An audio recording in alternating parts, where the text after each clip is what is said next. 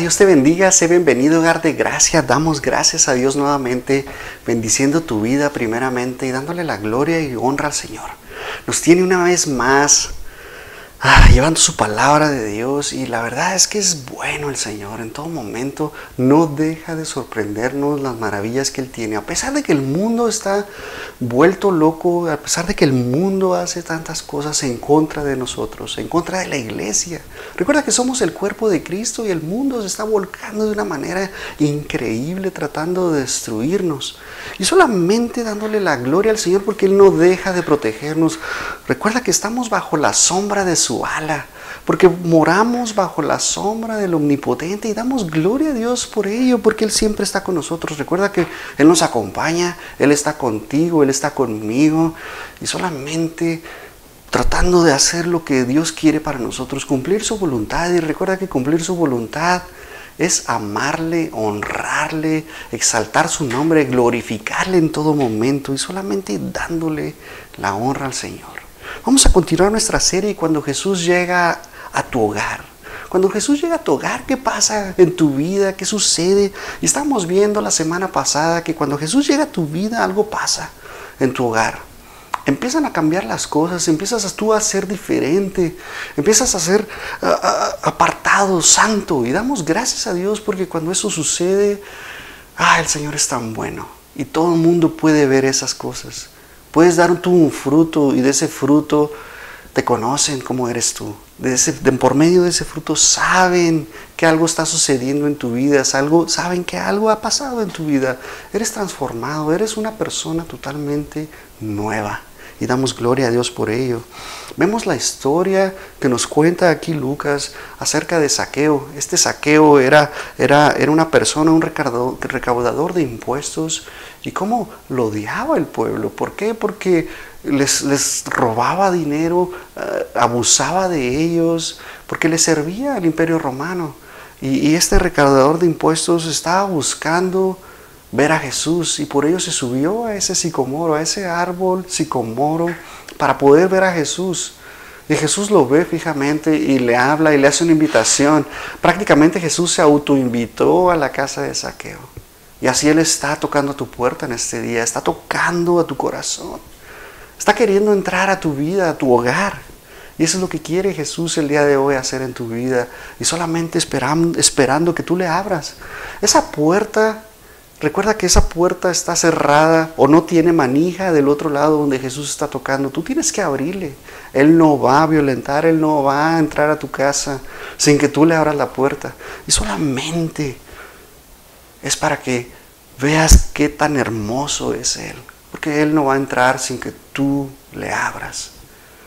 Padre, gracias Señor por tu palabra, Señor. Gracias Señor porque viene y hace una transformación en nuestras vidas de tal manera que nosotros empezamos a ver y a ser transformados, Señor, por tu palabra, Señor. Señor, que esta palabra, Señor, sea de bendición a nuestras vidas, Señor, sea de edificación y podamos nosotros atesorarla en nuestro corazón y meditarla todos los días, Señor, como tú lo has establecido, Señor. Padre, gracias, Señor. Que tu Espíritu Santo, Señor, habla en nuestras vidas, Señor, y nos revele, Padre, cosas nuevas y maravillosas cada mañana, Señor, porque tu palabra es progresiva, Señor, y por, por medio de ella vamos cambiando y siendo renovados, Señor. Renovamos nuestro entendimiento, Señor, cada vez vamos, cada vez que vamos a tu palabra, Señor. En el nombre de Cristo Jesús. Damos gracias a Dios y de nuevo Dios te bendiga, sé bienvenido a Hogar de Gracia. Y, solamente dándole la gloria al Señor porque nos permite llegar hasta tu hogar, nos permite llegar hasta la comodidad de tu hogar, hasta tu auto, tu oficina, como siempre lo hemos hecho. Y, nos puedes escuchar por medio de, Spotify, nos puedes escuchar en Google, en Google Podcast, en Apple Podcast, ahí nos puedes encontrar. Y damos gracias a Dios porque es la tecnología. La tecnología que la verdad es que solamente es por medio de, cómo Dios diseñó al humano, al ser humano desde un inicio, desde su creación. Vemos cómo Él implantó su imagen en nuestras vidas. Y por medio de ella nosotros podemos imaginar tantas cosas y vemos cómo se está cumpliendo la palabra de Dios, que se iba a expandir, que iba a explotar la ciencia. Y solamente somos partícipes del cumplimiento de, todo lo que está sucediendo que está estipulado en la palabra de Dios, todas esas profecías que están ahí, solamente a mí me emociona ver todas estas cosas, todo lo que está sucediendo alrededor del mundo, y solamente es para que tú veas y dobles rodillas y veas quién es el Rey de Reyes y Señor de Señores, cómo toda esta palabra se cumple a la perfección. Y si tú crees que no existe Dios, te invito a que veas la serie de hace dos semanas, este, sin Dios o con Dios, con Dios o sin Dios. ¿Qué pasa cuando pensamos que no existe Dios? ¿Qué sucede en nuestras vidas cuando nosotros sacamos a Dios de la ecuación? Yo te invito a que vayas y la veas si no has tenido la oportunidad de verla. ¿Qué pasa cuando Dios no está en tu vida? Pero cuando Jesús viene a tu hogar, ¿qué pasa? Veíamos la semana pasada que cuando primeramente Jesús viene a tu hogar, algo cambia, cambian los, los, ah, las prioridades en tu vida. Antes por lo regular poníamos nuestro trabajo primero, antes que a Dios. ¿Por qué? Porque es, por, por medio de esa manera nosotros proveemos a, nuestra, a nuestras familias, proveemos a nuestro hogar, podemos ayudar a, a nuestro prójimo inclusive. Y decimos, bueno, es que yo tengo que trabajar para poder sostener a mi familia. Pero tu prioridad número uno debe ser Dios antes que todo. Y cuando tú pones a Dios primero, cuando tú es tu prioridad número uno, todas las cosas son añadidas para tu vida, Mateo 6:33. Primeramente, dice, más buscad primeramente el reino de Dios y su justicia. Y todas estas cosas os serán añadidas y damos gloria a Dios por ello, porque solamente cuando tú pones a Dios como primero, cuando Dios es primero en tu hogar, cuando Dios es primero en tus pensamientos, cuando es lo primero que tú haces todos los días en las mañanas, le agradeces a Dios, lo honras, le alabas, glorificas su nombre. ¿Por qué? Porque te ha dado un día más de vida. ¿Por qué? Porque tienes salud. Y si no tienes salud, aún así tú le agradeces a Dios. ¿Por qué? Porque detrás de todo esto hay un propósito. Detrás de todas las cosas algo sucede que tú tienes que siempre estar glorificando el nombre de Dios. Y veíamos la semana pasada que tenemos que estar nosotros primero siendo que, Dios sea el primero en nuestra lista, que sea nuestra prioridad número uno. Y después nuestro cónyuge. Y, te puse el otro ejemplo del otro lado. Si tú eres soltero, si tú eres soltera, tus padres deben ser prioridad número uno porque tú tienes que honrar a tus padres. Ese es el único mandamiento con promesa. Y veíamos eso la semana pasada. Y la prioridad número tres siguen nuestros hijos. Nuestros hijos son los, los, que le siguen en, el nivel de prioridades. Y, tú como patriarca del hogar, tú como, como mamá, tú tienes que enseñarle a tus hijos todas estas cosas para que ellos, ellos ah, vean cómo, cómo qué tan grandioso eres, e, es Dios y cómo, cómo nosotros tenemos que enseñarles todo esto, a que amen a Dios por sobre todas las cosas. Ah, recuerda todo esto, lo veíamos en primera de Juan 4:20, si alguien dice amo a Dios pero odia a otro creyente, esa persona es mentirosa. Pues si no nos amamos, ¿a quién podemos ver?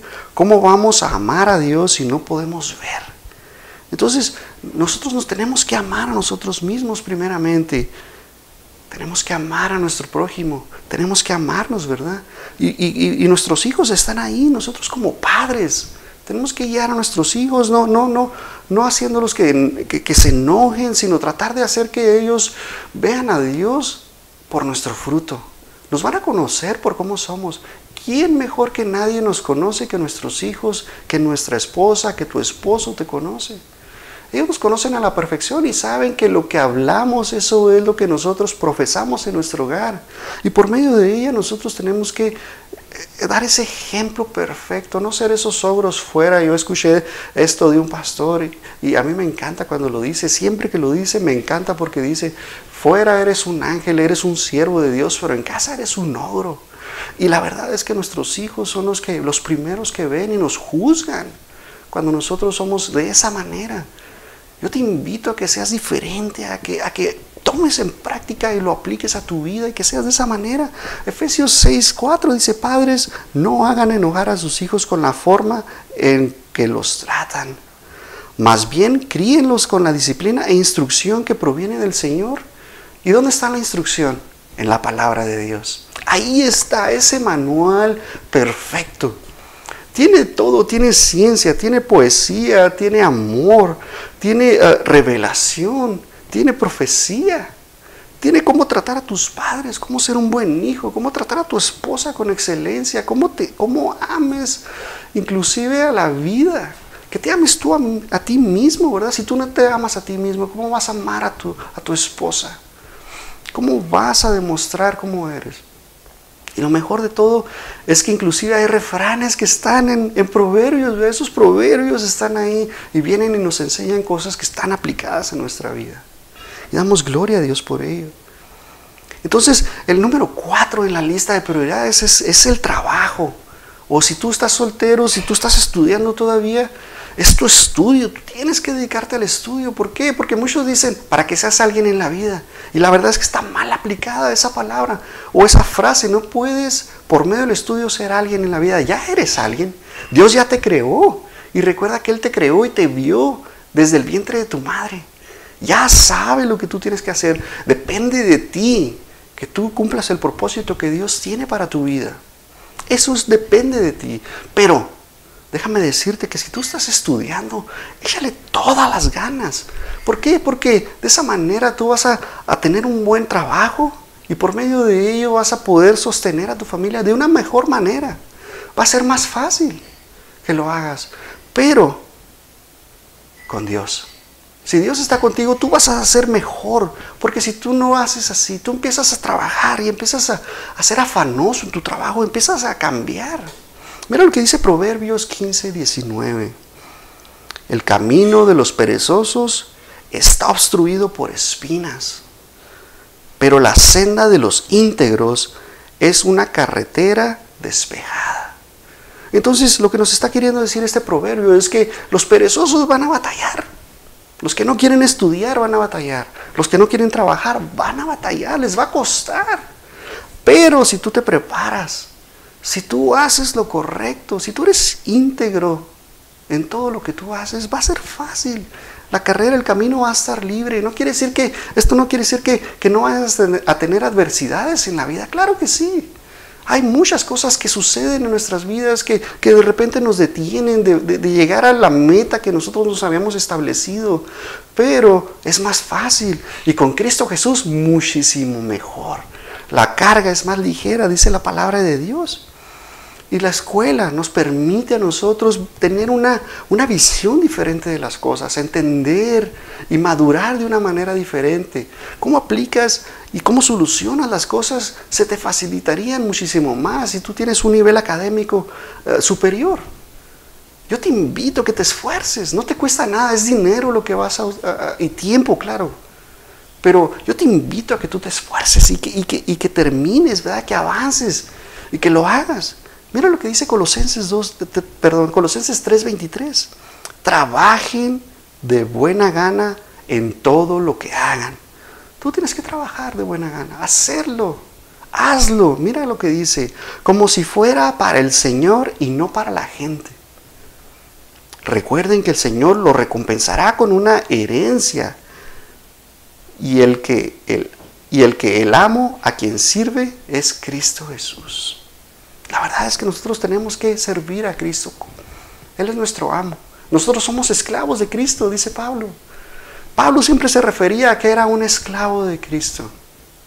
Y de esa manera nosotros tenemos que ser igual.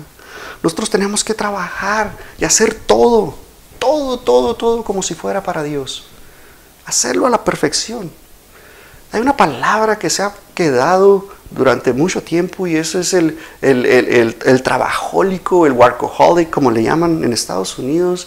Esas personas que trabajan, que no paran, que siempre están trabajando, trabajando, trabajando. Y déjame decirte algo, algo que tú aplicas y tú lo haces de esa manera se va a convertir en un ídolo para tu vida. ¿Por qué? Porque es más importante el trabajo que Dios. Dedicas mayor tiempo de tu vida al trabajo. Puede ser eh, eh, en tu carrera, puede ser inclusive en un ministerio en la iglesia, puede ser inclusive como pastor. Puede llegar a ser tu vida más importante, ¿verdad? Y, lo mejor de todo es que el Señor viene y nos enseña y nos empieza a decir que no, que primero es Dios y luego tu familia. Porque cuando el trabajo es más importante que tu familia, empiezas a tener esos problemas en tu, en tu, en tu casa, con tu esposa, con tu esposo con tus hijos. ¿Por qué? Porque ya cuando llegas del trabajo ya están dormidos y no los viste. Y el fin de semana te llevas trabajo a la casa y no puedes. ¿Por qué? Porque tienes que entregar ese proyecto o tienes que entregar esa presentación o lo que sea. Y es una prioridad número uno en tu vida antes que tu familia. La palabra de Dios nos dice y nos, viene y nos, nos, abre el panorama y nos empieza a mostrar que primero es tu familia antes que el trabajo. Cuando tú pones a Dios primero, Él es, Él es Dios. Pero si tu trabajo es primero, lo estás haciendo un ídolo. Y lo peor de todo es que inclusive como te decía, como un pastor, cuando pone prioridad número uno, hay una canción que me encanta que, empieza a hablar de eso y habla de cómo los ministros dejan a su familia por un lado para dedicarse al, pastorado. Y empiezan a dejar a su familia fuera y fuera, empiezan a viajar, que porque les invitaron a predicar a algún lugar y empiezan a viajar. Y, y cuando cumple años el hijo, pues le canta tres días después. ¿Por qué? Porque andaba afuera. Están poniendo al trabajo que Dios les dio como Dios. Y, eso no debe suceder en tu vida. El trabajo, claro que sí ayuda. Claro que va a traer y nos va a traer la bendición a nuestra vida. ¿Por qué? Porque Dios te dio ese trabajo. Pero si tú lo pones primero, antes que todo, la verdad es que vas a tener problemas.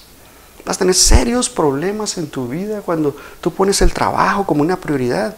Vas a tener estrés primeramente. Ah, es una adicción, es como una droga. Cuando eres primero el trabajo, tu salud se va a ver afectada, vas a, vas a empezar a batallar en tu vida. ¿Por qué? Porque la ansiedad va a estar ahí, porque tienes que seguir trabajando. Yo me acuerdo, mi papá cuando él se retiró, él trabajó toda su vida. Él dice que desde que era niño, él trabajaba, desde que tenía uso de razón trabajaba. Y ahora que se retiró, pues él quiere seguir trabajando. ¿Por qué? Porque tiene esa tendencia, tiene eso en su vida. Ya es una costumbre, es algo que ya está arraigado. Y yo lo veo y trabaja en su casa. Y cada vez que vamos a visitarlo, su casa es diferente. Le mete mano y empieza a arreglarla. Y, y solamente gracias a Dios. Pero ahora prioridad número uno en su vida es Dios. Y tú lo ves hablar. Y a mí me encanta escuchar a mi papá. Porque Él habla del Señor, Él siempre te está bendiciendo, Él siempre te va a hablar y te va a decir paz de Cristo. Es lo primero que Él te dice. Prácticamente dice shalom, como decía Jesús. Y, tú lo escuchas hablar y ahora su manera de hablar es totalmente diferente. El Señor lo ha transformado de una manera que, que ahora sirve en la iglesia y me encanta. Y solamente le doy la gloria y honra al Señor porque es una oración contestada de muchas personas. El Señor está obrando en las vidas de cada uno de nosotros siempre. La oración, el arma más poderosa que el Señor nos ha dejado. No dejes de usarla. Úsala en todo momento. Pero el Señor está con nosotros, el Señor está contigo. El Señor nos da un trabajo. Recuerda que el Señor le dio al hombre el trabajo y muchos, muchos, muchos dicen, ¿cuál es el primer trabajo que le dio Dios al hombre? Y muchos vamos a decir, bueno, pues cultivar la tierra, ¿por qué? Porque como ya comió de ese fruto y nos vamos muy adelante. Nos vamos casi ahí por Génesis 4, en donde, en donde fue tentado el hombre y comió y fue, y, nos, nos dice que ahora por el sudor de su frente, ¿verdad? Se va a ganar el pan. Pero hay un trabajo, el primer trabajo que Dios le dio al hombre. Génesis 2.15. El Señor, el Señor Dios puso al hombre en el jardín del Edén para que se ocupara de él y lo custodiara. Eso es el primer trabajo que, Dios le dio al hombre, que guardara lo que él creó, su creación. Recuerda que le puso nombre a todos los animales. Imagínate qué tan hermoso, qué tan hermoso es esto. Vemos a Pablo, él trabajaba mucho y se afanaba, dice la palabra de Dios en 2 Tesalonicenses 3:8. Recuerda que él hacía tiendas, era un fabricante de tiendas, ese era su trabajo. Todos tenemos un trabajo, todos tenemos algo que hacer. Vemos a Lucas, Lucas era un médico. Ahí mismo Lucas, eh, eh, perdón, en Colosenses 4:14 nos habla de que Lucas era médico. y todos tenemos un trabajo, como te decía. Pero cuando tú eres un obrero y tú quieres servir, recuerda la palabra de Dios nos habla y nos dice que, nosotros tenemos que servir. Porque la mies es mucha y los obreros son pocos, dice Lucas. Nos dice Jesús estas cosas en Lucas. Y la verdad es que nosotros tenemos que estar sirviendo. Ese es el propósito que Dios tiene para tu vida. Al final de cuentas, No importa el mejor trabajo que tú tengas. El mejor trabajo es servirle al Señor con todo tu corazón, con todo tu ser, con todas tus fuerzas, con toda tu alma. Eso es lo que el Señor quiere que tú hagas de tu vida, que tú le sirvas a Él. Y empiezas a ser transformado y renovado. Y eso es cuando Jesús viene a tu vida. Y esa transformación empieza a suceder en ti. Empiezas a cambiar. Durante la vida diaria empezamos a ver ese equilibrio en nuestras vidas. Hay trabajo, claro que sí. Ves a los apóstoles. Pero antes de apóstoles eran, eran discípulos. Y antes de ser discípulos, ¿qué eran? Eran pescadores. Eran recaudadores de, impuestos. Eran, eran creadores de vino eran arquitectos. Vemos todas estas cosas. Eran diseñadores. Vemos a Pablo, Saulo. Él era uno de los del Cenedrín, entonces él era un, un estudioso de la ley. Él sabía la ley a la perfección. Entonces, vemos todas estas cosas. Todos tenemos un trabajo. Pero llega un punto en nuestras vidas que el Señor nos empieza a llamar y nos empieza a transformar y nos empieza a guiar. Génesis 2.2 cuando llegó el séptimo día, Dios ya había terminado su obra de creación y descansó. En otra versión dice que cesó su trabajo de toda su labor. Cuando hablamos de equilibridad, de equilibrio en nuestras vidas, equilibridad, de equilibrio en nuestras vidas, cuando nosotros estamos equilibrados, que estamos balanceados, ¿quién crees que inventó el séptimo día, el descanso? El Señor vino y lo estableció de esa manera. Tiene que haber un equilibrio en tu vida. Vas a trabajar, le vas a echar todas las ganas. Vas a llegar a tu casa, vas a abrazar a tu esposa, la vas a besar, vas a agarrar a tus hijos. Y luego le vas a decir a tu esposa, ¿en qué te ayudo? ¿Cómo te puedo ayudar? ¿Cómo te puedo servir? Y tú todavía llegas a casa y sirves. No te quedas y te echas al sillón y te acuestas. El Señor no te hizo para eso, el Señor te hizo para que fueras fuerte y valiente y te esfuerces todos los días de tu vida. Esa manera es como el Señor te diseñó. Y luego viene el séptimo día, el día de descanso. El Señor te lo dio y te dice descansa. Y no te está diciendo que no hagas nada porque el Señor Jesús vino y cambió todo eso, derribó todo eso. Pero ahora te dice, toma tu familia, Pásatela a gusto, sácalos a pasear, diviértanse, descansen este día que yo se los he dado. Y damos gracias a Dios. ¿Por qué? Porque eso viene y nos quita el estrés de nuestras vidas. Claro que sí nos vamos a estresar. El trabajo de repente es muy demandante. Y si trabajas en, una labor que es muy demandante, pues vas a estar estresado todo el día. Y tú lo que quieres es llegar a tu casa y acostarte. Pero no, para eso está tu esposa, para eso está tu esposa y tú trabajas, mamá. ¿Para qué? Para que tu esposo te atienda y te dé masaje y llegues a casa y, te diviertas con tus hijos, juegues con ellos, los bañes y pases tiempo con ellos. La verdad es que el Señor es tan bueno que nos permite todas esas cosas y mucho más. Y cada vez que te levantes en la mañana, ores al Señor. Te pongas toda la armadura, te vistas con esa armadura ¿Por qué? Porque tenemos la palabra de Dios que es la espada de la verdad. Esa espada la cual nos ayuda a vencer al enemigo. Es la única manera en cómo podemos nosotros derrotar al enemigo. Solamente te invito a que pienses todas estas cosas que, que el Señor te ha dado el día de hoy. Que tú escuches que el trabajo no es tan importante como la familia. Y luego tenemos la iglesia como número 5. Y tú dices, al último pones la iglesia, pastor. ¿Cómo es posible que pongas a la iglesia al, final? Pues déjame decirte que sí. Déjame decirte que sí. Muchos, muchos lo ponen como primer lugar, como si la iglesia fuera Dios y la verdad es que no. ¿Por qué? Porque es tu relación personal. La iglesia no te va a desarrollar una relación personal, es eres tú y Dios, tú y Jesús, tú y el Espíritu Santo, son los que van a la palabra de Dios oras, tienes un devocional y por medio de ello empiezas a crecer y a crecer. Y luego se lo pasas a tu familia. Y luego ya cuando está tu familia y entienden lo que el Señor te ha mostrado y lo ves, la verdad es que tú dices, ahora sí, vamos a la iglesia a llevar lo que el Señor nos mostró y tú poder hablar con tus hermanos, enseñarles y ver lo que Jesús te ha enseñado y cómo, cómo tu familia empieza a ser transformada y renovada. Ahí es cuando cambian las cosas. Pero muchos dicen, bueno, yo me voy al otro extremo. en donde ya tengo mi relación personal con Dios.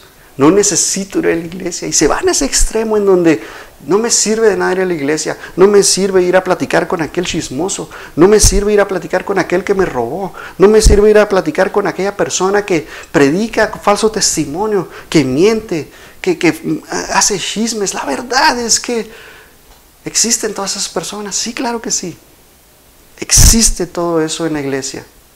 Pero para eso estás tú para ser la luz del mundo, para ser la sal que viene y sala la tierra, la carne. Y para eso eres tú.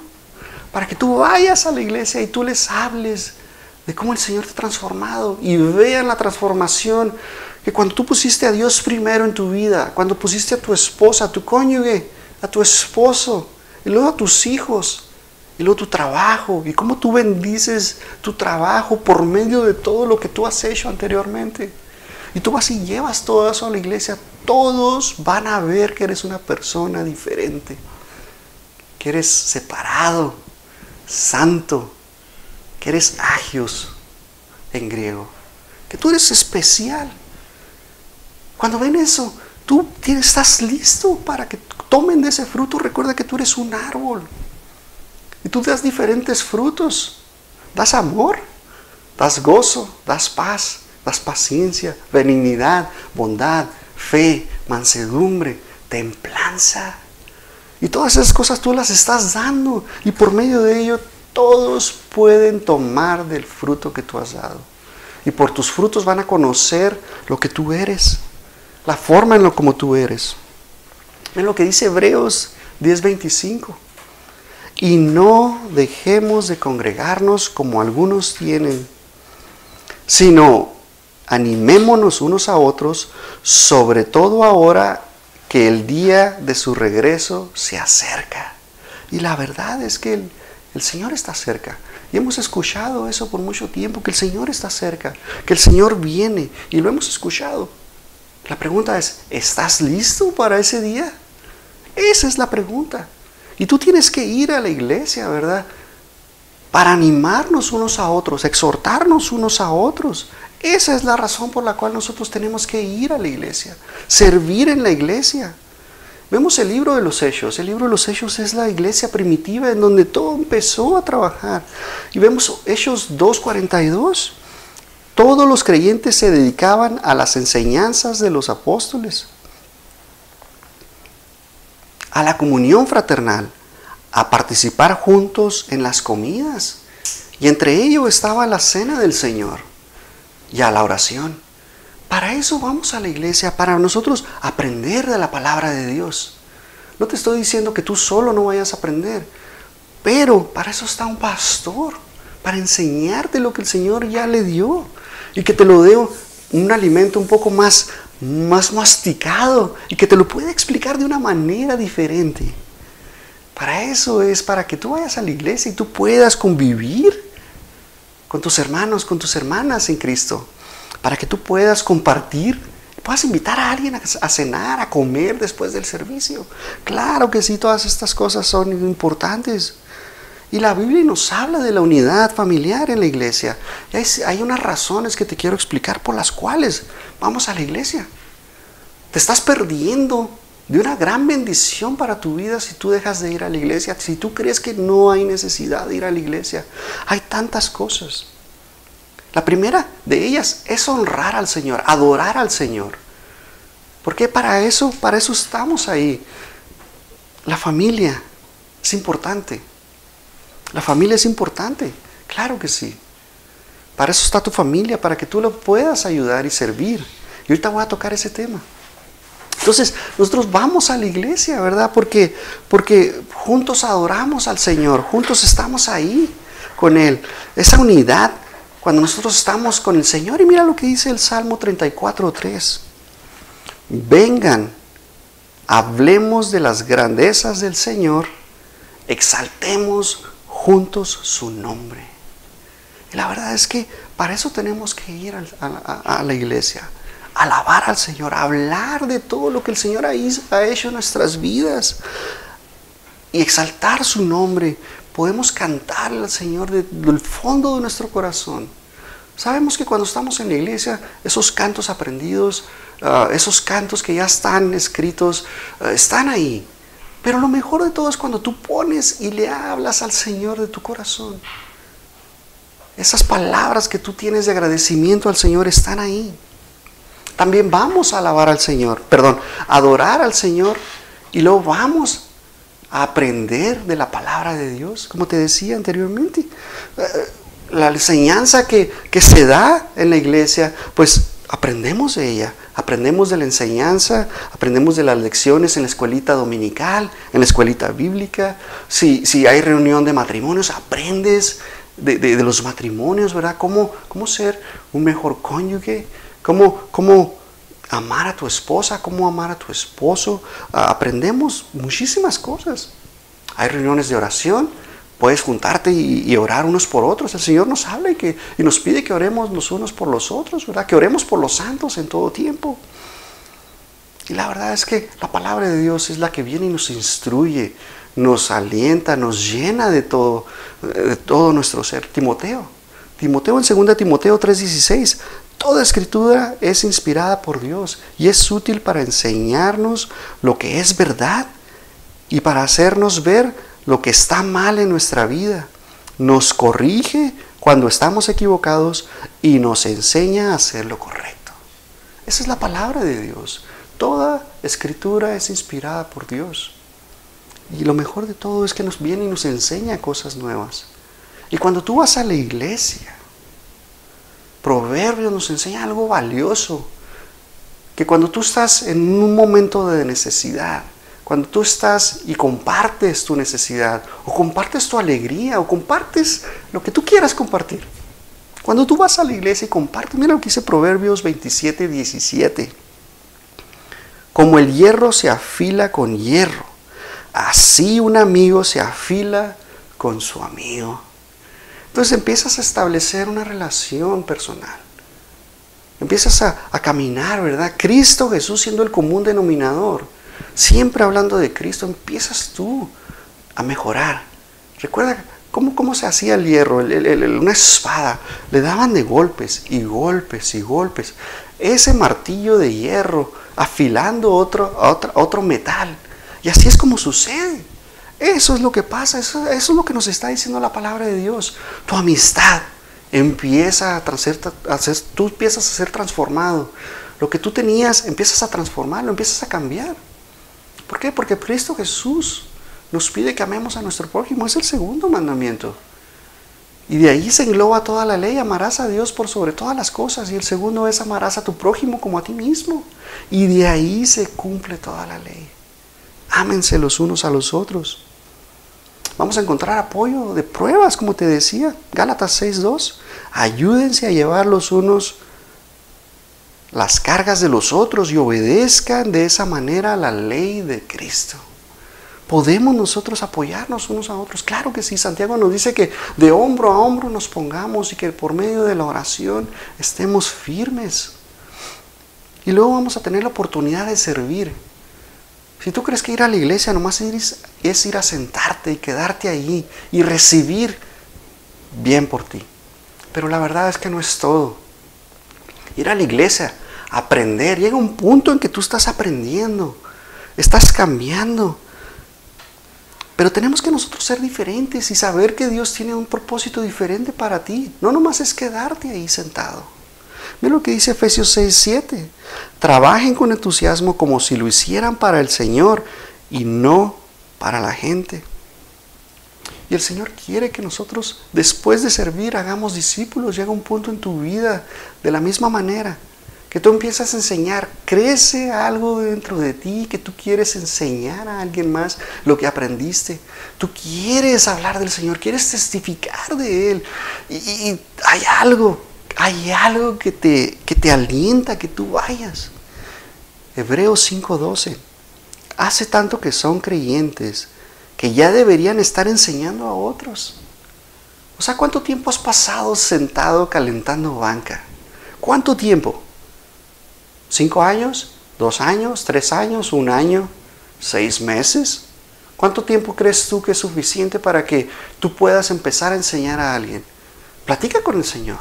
Platica con él, mira lo que sigue este versículo. En cambio, necesitan que alguien vuelva a enseñarles las cosas básicas de la palabra de Dios. Son como niños pequeños que necesitan leche y no pueden comer alimento sólido. La verdad es que si tú crees que necesitas seguir ahí sentado, vas a ser como este niño del cual está hablando Pablo. Que este niño que sigue necesitando que le enseñen de esa manera, en donde el alimento eh, el pastor viene y te lo da así suavecito para que tú no tengas la necesidad de estudiar. Y la verdad es que cada vez que hablamos de la palabra de Dios, tu responsabilidad número uno es ir y corroborarlo con la palabra de Dios. Esa es tu responsabilidad como buen discípulo de Jesús. Ese aquel que aprende y empieza y cuando tú nace algo dentro de ti que tú empiezas a aprender tú quieres más y más y empiezas a buscar y escarbar y empiezas a decir, ah, caray, esto no sabía que existía. Y mira lo que dice Mateo, Mateo 28 a partir del 18. Cuando esto sucede en tu vida, cuando tú empiezas a tener la necesidad de enseñar, empiezas a tener la, la necesidad de disipular a alguien. ¿Por qué? Porque tú te has preparado. Tú empiezas a enseñar y dice, Jesús se acercó y dijo a sus discípulos, se me ha dado toda autoridad en el cielo y en la tierra. Por lo tanto, vayan y hagan discípulos de todas las naciones, bautizándolos en el nombre del Padre, del Hijo y del Espíritu Santo. Enseñen a los nuevos discípulos a obedecer todos los mandatos que les he dado y tengan por seguro esto, que estoy con ustedes siempre hasta el fin de los tiempos. Y la verdad es que, que es importante que nazca dentro de tu corazón el servir. El servir dentro de la iglesia. Eso es importante, que no te alejes, que no sientas que no necesitas ir a la iglesia. Porque es importante, claro que sí, es muy importante. Y ahorita con todo lo que está sucediendo del COVID, la verdad es que solamente se ha influido ha influenciado de tal manera que la gente ha dejado de ir a la iglesia. He ido a iglesias, a visitar iglesias y la verdad es que la afluencia de la gente es mínima. Tiene una capacidad de, te voy a decir, de 50 personas van 10. De, de mil personas van 100. O sea, casi casi es el 10% de las personas que están yendo en los servicios. Yo te invito a que, a que si tú sientes la necesidad, vayas a la iglesia. Que te quites ese miedo de tu corazón, porque eso es lo que difunde el enemigo. Me difunde miedo en tu vida para que ese temor tú digas, es que no voy a salir porque está el COVID. Y la verdad es que el Señor tiene cuidado de cada uno de nosotros. Solamente agradeciéndole al Señor porque viene y nos trae refrigerio a nuestras vidas. Como decía anteriormente, me brinqué a la familia. La familia es importantísima en tu vida, o sea, después de tu familia directa, de ese núcleo en el cual tú estás, siguen tus padres, tus hermanos. ¿Por qué? Porque son tus hermanos de sangre. Siguen ellos. Y, y de la única manera que tú les vas a poder hablar es con tu testimonio. El Señor viene y te dice que tú hables con tu testimonio, que, no vayas y les quieras dar de biblazos y les digas, esto no es lo que dice el Señor, son unos idólatras, es que detrás de esa imagen hay un, un diablo y todas esas cosas. La verdad es que tú les tienes que hablar con amor. Y solamente demostrándoles cómo el Señor te ha transformado y cómo ha renovado tu vida. Y de esa manera ellos van a te, van a preguntar qué ha pasado contigo. Y puede ser que algún día de estos por medio de la oración. No dejes de orar por tus familiares que están alejados de Dios, que ni siquiera conocen de Dios. Es tu responsabilidad hablarles de Dios. Solamente dándole gracias a Dios. La próxima semana vamos a terminar esta serie. Y vamos a hablar de cómo los sentimientos, bueno, a lo mejor la vamos a terminar, la verdad no sé. Esperemos que sí o la verdad no sé. Pero vamos a hablar de los sentimientos. Cuando Jesús viene a tu hogar, tus sentimientos empiezan a cambiar. Hablamos de las prioridades. ¿Qué pasa contigo, tú en tu persona? ¿Qué pasa con tus prioridades? Y ahora vamos a hablar igual de ti, pero en tus sentimientos. ¿Qué sucede dentro de ti? ¿Qué cambia en tu vida? ¿Qué, qué, qué pasa contigo cuando Jesús viene a tu hogar, a tu casa? Padre, gracias por tu palabra, Señor. Gracias, Señor, porque es viva y eficaz, Señor. Es una espada de dos filos, Señor que penetra, Señor, y viene y separa el alma del espíritu, Señor. Solamente dándote la gloria y la honra por tu palabra, Señor. Gracias, Señor, porque tú la has dejado para nosotros como un perfecto manual. Señor, te pido que sigas obrando en nuestras vidas, Señor. Sigue hablando a nuestro corazón. Y no a estos oídos carnales, Señor, sino a nuestros oídos espirituales, Señor. Que tú llegues a nuestro corazón de tal manera que, que algo empiece a, a sacudir nuestro ser desde el interior y que nosotros podamos escucharte, Señor, aún más. Padre, pongo en tus manos a cada uno de mis hermanos, de mis hermanas, Señor. Yo los bendigo en el nombre de Jesús. Gracias Señor, porque nos da la oportunidad de llevar tu palabra, nos da la oportunidad de testificar de ti Señor. Y que todo lo que toque en sus manos Señor sea prosperado. Y dales la valentía para que ellos puedan hablar tu palabra, que se les quite el miedo y puedan testificar Señor de ti. Que puedan ellos ser esos buenos discípulos que cuales cuales pierdan ese miedo. Padre, en el nombre de Cristo Jesús. Amén.